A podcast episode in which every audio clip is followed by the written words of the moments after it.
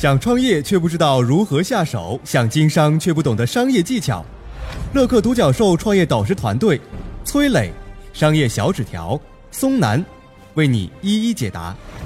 创业战场决胜当下，欢迎进入今天的创业找崔磊。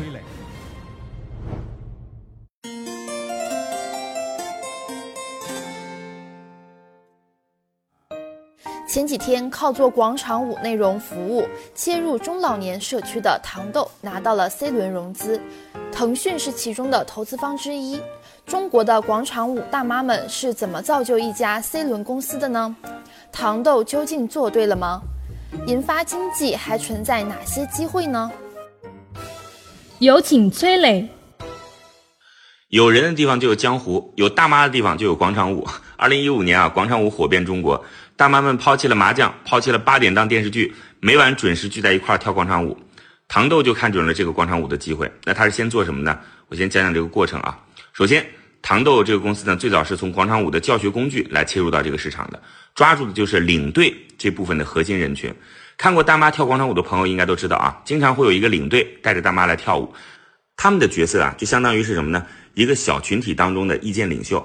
抓住这部分群体的需求之后呢，再去渗透到整个广场舞大妈的群体当中，就会变得更加容易。那这部分领队的需求是什么呢？就是需要学习更新的舞蹈来教广场舞的大妈们来跳。糖豆呢，就是提供这些内容的地方，所以快速聚集了大量的领队。后来也有人来模仿，但是糖豆做的早嘛，而且在广场舞内容的品类上，基本上形成了垄断性的覆盖。全国百分之九十八以上的知名广场舞原创老师都加入了糖豆来贡献内容，这就形成了它的壁垒。再加上领队学习以后来进行舞蹈表演，普通的大妈跟着学，再发布短视频到平台上面分享交流，整个模式就慢慢跑起来了。第二呢是抓住了微信小程序的红利，可以更快速的接触到三四线小城市的中老年人群。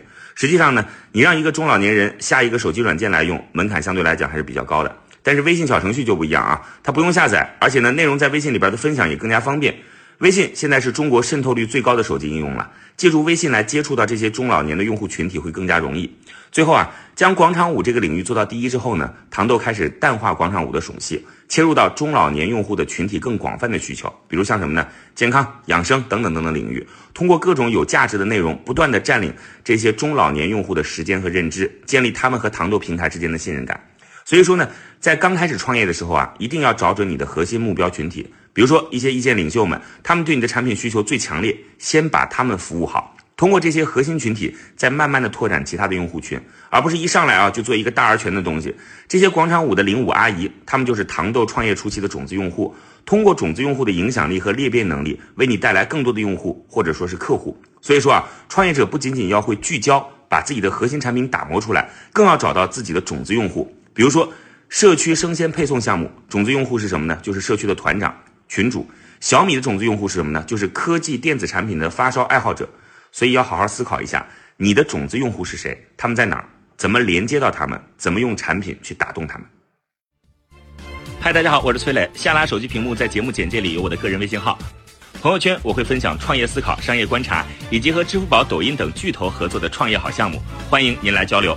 我们的创业平台乐客独角兽已经汇聚了三万多名各行各业的创业者，欢迎您来寻找资源。有请商业小纸条。银发经济这个词儿你听说过吗？银发啊，就是老人嘛，对吧？银发经济的市场想象力很多人都了解过，我们。中国人的老年人消费市场说，二零二零年达到三点七九万亿，二零五零年预计达到六十万亿。虽然市场规模很大，但是怎么去把握机会呢？怎么在这个大市场里分一杯羹呢？讲个事儿，各位可以研究一下保健品公司的套路。你想想，你看过那些排队啊，以让老年人试用的、试吃的、试用的、试玩的保健品啊、保健器械的那些呃厂家啊，那些什么体验店？哎，这些保健品的公司一开始就用这种非常低的门槛来让大爷大妈体验、来试用他们的产品，或者呢，那些推销员会经常陪大爷大妈聊天啊，去填补他们感情上的需求啊，找到他们子女不在家的空子。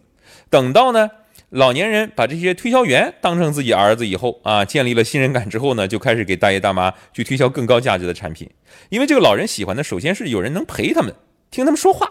啊，哄他们开心，建立信任以后呢，才会接受他们说，哎，我要卖点东西给你啊，这东西对你特别好，他们才会买单。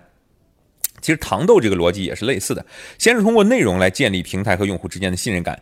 除了内容以外呢，糖豆还线下建立了两万多个站点啊，帮助用户组织更多的活动，哎，帮老年人忙啊，比如说公益演出啊，老年人之间的联谊会啊等等。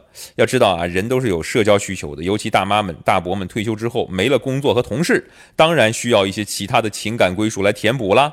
而跳广场舞、参加演出、这联谊会等等这活动，就是非常好的。呃，填补空虚的社交方式，这些都是通过情感的链接来建立信任感的一个过程。所以和老年人建立情感的链接啊，满足他们情感的归属感，建立信任感，然后才有机会谈合作，才有机会发展客户，把东西卖给他们。接下来呢，咱们谈谈银发经济里电商的机会。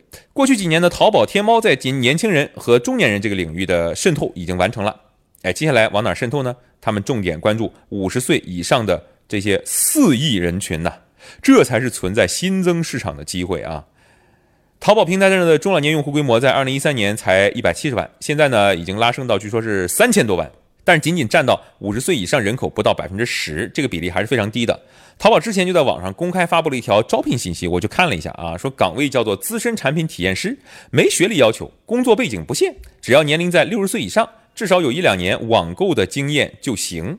嘿，如果你碰巧是广场舞界的一枝花啊，那就更好了。